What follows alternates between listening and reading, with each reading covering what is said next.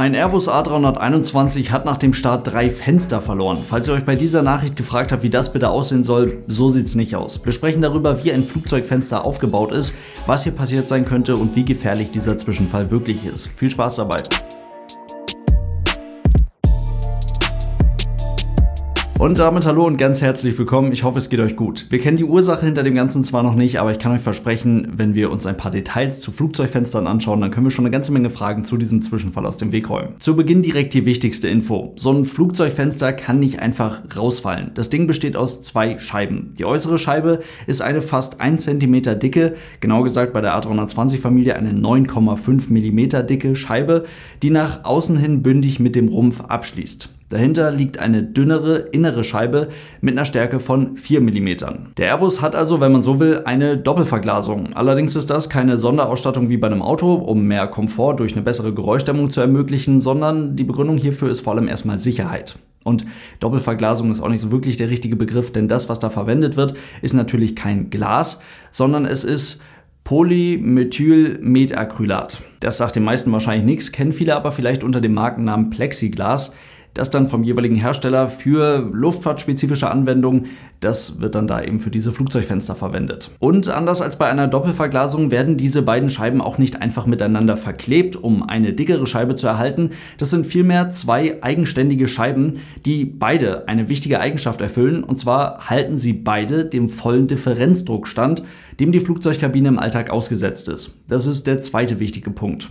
Da zwischen den beiden Scheiben etwas Platz ist, hat die innere Scheibe dieses kleine Loch, das euch eventuell schon mal aufgefallen ist. So werden Druckunterschiede zwischen den beiden Scheiben verhindert. Die Fenster sind dann also logischerweise Teil der Druckkabine und im normalen Betrieb trägt die äußere Scheibe diesen Differenzdruck. Streng genommen kommt dann ja sogar noch eine dritte Schicht dazu, das ist dann die Verkleidung bzw. dann diese dünne Kunststoffscheibe, die man als Passagier aus der Kabine heraus anfassen kann. Die ist aber nicht Bestandteil des eigentlichen Fensters und für die Funktion des Flugzeuges auch vollkommen irrelevant. Die ist ja nur da, damit alles eben schön aussieht und damit man als Passagier mit seinen Patschopfoten nicht ans eigentliche Fenster kommt. Ist quasi so eine kleine Schutzschicht geht dieser Teil dann kaputt. Also ist diese Schutzschicht gebrochen, diese erste Schicht, die man als Passagier anfassen kann, gebrochen, wackelt oder was auch immer, dann ist das kein Grund zur Panik. Denn das beeinträchtigt dann natürlich nicht die Sicherheit des Flugzeuges, sondern ist vor allem erstmal optisch einfach nicht so schön anzuschauen. Also auch hier beim Flugzeugfenster können wir wieder mal ein im Flugzeugbau wichtiges Stichwort in den Raum werfen, und zwar Redundanz. Eigentlich reicht eine der beiden Scheiben, trotzdem hat man zugunsten der Sicherheit zwei verbaut. Das Prinzip dahinter, was einige von euch sicherlich schon mal gehört haben, ist Fail Safe. Das bedeutet nicht, dass etwas nicht kaputt gehen kann, sondern vielmehr, dass wenn eine Komponente des Systems failt, dass das System dann immer noch safe ist. Ein Prinzip oder vielmehr ein Sicherheitsstandard, der in der Luftfahrt, aber auch in ganz vielen anderen Bereichen der Industrie gang und gäbe ist. Deswegen werden diese Fenster bei jeder größeren Wartung eines Flugzeuges auch penibel kontrolliert, weil das System fail-safe ist und auch bleiben soll, das heißt, die Komponenten, die werden auch dann schon getauscht, wenn sie am Ende ihres Lebenszyklus angekommen sind oder irgendwelche Beschädigungen wie zum Beispiel Haarrisse oder tiefe Kratzer erkennbar sind und eben nicht dann erst getauscht, wenn das komplette Fenster kaputt ist. Allein in diesen Fenstern in der Passagierkabine steckt also schon eine ganze Menge Entwicklung, viele Berechnungen und ziemlich viel Ingenieursleistung. Aus der Perspektive des Flugzeugbaus hat so ein Flugzeugfenster mit all den Punkten, die wir jetzt eben besprochen haben, damit eigentlich nur Nachteile. Es ist kompliziert, komplizierter als es eigentlich sein müsste, um seine Funktion zu erfüllen. Wieder etwas, was kaputt gehen kann, deswegen überprüft werden muss. Vor allem aber ist es ein Nachteil, weil es ein Loch darstellt, ein Loch in der eigentlich so schön unkomplizierten Flugzeugstruktur. Die Rumpfstruktur eines Flugzeuges wie des A320 oder der 737 besteht hauptsächlich aus Spanten, Stringern und der Außenhaut.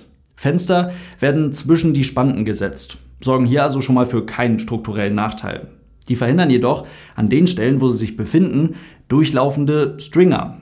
Deswegen ist die zur Flugzeugstruktur gehörende und damit ebenfalls Kräfte aufnehmende Außenhaut in den Bereichen um die Fenster herum entsprechend verstärkt, was man hier auch gut erkennen kann.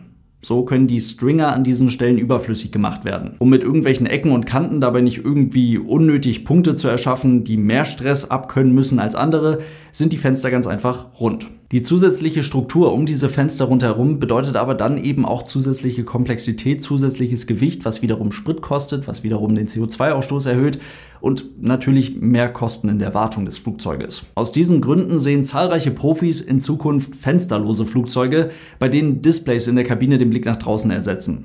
Jetzt wisst ihr schon mal verdammt viel über Flugzeugfenster. Für unseren Vorfall ist es aber noch spannend zu wissen, wie diese Dinger gewechselt werden. In den Löchern der Flugzeugaußenhaut befindet sich erstmal so ein, wenn man den durchschneidet, T-förmiger Fensterrahmen. Der Bereich, der das eigentliche Fenster hält, ist ohne störende Bohrlöcher oder sowas gefertigt, was eine maximale Lebensdauer und Stabilität ermöglicht. Die andere Seite ist mit der Außenhaut vernietet und der dritte Teil, der stabilisiert die anderen beiden und hält die Verbindungsstücke für den Befestigungsring, zu dem wir gleich kommen. Und ihr könnt schon an diesen Formen erkennen, das Ganze ist so gebaut, dass das Fenster, sobald sich ein positiver Differenzdruck in der Kabine aufbaut, das heißt außen weniger Druck ist als innen, das was wir ganz normal mit dem Flugzeug haben, wenn die Maschine auf Reiseflughöhe unterwegs ist, dass das Fenster dann in diesen Rahmen reingedrückt wird. Setzt das Wartungspersonal jetzt ein neues Fenster ein, dann setzen sie die beiden Scheiben, die sich schon zusammen in einem Dichtungsring befinden, also zusammen so als ein Teil kommen, in den Rahmen, richten alles gut aus und befestigen die Scheiben mit einem Haltering und sechs Muttern an diesem Rahmen. Hier kann man das ganz gut sehen. Hier wird gerade ein sogenanntes Dummy Window installiert. Da muss man nicht durchgucken können. Diese Maschine wird zu einem Frachter umgebaut. Das betroffene Flugzeug, das wir uns jetzt anschauen, das war wenige Tage zuvor vor diesem Flug in einer größeren Wartung. Ob und wie viele Fenster da aus und wieder eingebaut wurden, das wissen wir zum aktuellen Zeitpunkt noch nicht, wird aber sicherlich Bestandteil der Ermittlungen sein. Vom Wartungsstandort aus wurde die Maschine dann zum Einsatzort gebracht. Das war nur ein sehr, sehr kurzer Flug, bei dem nicht mal 3000 Meter, also nicht mal eine Flughöhe erreicht wurde, in der der übliche Differenzdruck zur Außenwelt aufgebaut wird. Jetzt aber dieser zweite Flug, da machte sich die Maschine mit gut 20 Mitarbeiterinnen und Mitarbeitern auf zu einem Positionierungsflug in die USA. Laut ersten Berichten war es dann beim Durchsteigen von 10.000 Fuß, also etwa diesen 3000 Metern, in der Kabine ungewöhnlich laut. Die Crew stieg dann noch weiter auf 14.000 Fuß, flog dann aber wieder zurück zum Startflughafen. Und das stellte sich als absolut richtige Entscheidung heraus, denn so wie man dann erkennen konnte, hatte sich an drei Fenstern die äußere, also diese fast 1 cm dicke Scheibe gelöst ist aus welchen Gründen auch immer rausgeflogen und hat dabei, so wie es jetzt aussieht, anscheinend sogar den Horizontal Stabilizer des Flugzeuges beschädigt. So wie wir in den letzten Minuten gelernt haben, ist das ja an sich erstmal kein Problem für das Flugzeug, beziehungsweise besser gesagt kein Problem für die Druckkabine des Flugzeuges, weil es ja noch diese innere Scheibe gibt und die eben dem maximalen Differenzdruck standhalten könnte. Das kleine Loch, was sich in dieser inneren Scheibe befindet, das reicht auch nicht aus, um für einen Druckabfall in der Kabine zu sorgen. Dass sich die Lautstärke in der Kabine deutlich erhöht, ist natürlich sehr gut nachvollziehbar. Schließlich entsteht durch die fehlende äußere Scheibe ein harter Übergang bzw. so eine Stufe an der Außenseite, was zu starken Verwirbelungen führt. Wirklich gefährlich für die Insassen des Flugzeuges war der Vorfall also nicht. Trotzdem muss natürlich schnellstmöglich geklärt werden, was die Ursache hinter diesem Zwischenfall ist, denn eine Scheibe darf nicht einfach so rausfliegen, auch wenn es nur die äußere Scheibe ist und damit die Kabine an sich erstmal sicher ist. Aber wenn es das eigene Flugzeug beschädigen kann und dann natürlich auf dem Weg zum Boden auch am Boden irgendwas beschädigen könnte, dann ist das etwas, was definitiv nicht nochmal passieren sollte. Wurde die Scheibe vielleicht irgendwie falsch eingesetzt? Wurden irgendwelche Schrauben zu festgezogen? Ist es dabei zu irgendwelchen Rissen gekommen? Hat die Scheibe irgendeine noch nicht aufgetauchte Schwachstelle? Irgendwas, was beim Transport schiefgegangen ist und nicht richtig kontrolliert wurde? Was auch immer. Wir wissen es zum aktuellen Zeitpunkt noch nicht. Das werden die Ermittlungen aber in den nächsten Wochen und Monaten ganz sicher klären. Bis dahin konnten wir aus diesem Zwischenfall definitiv schon mal etwas lernen.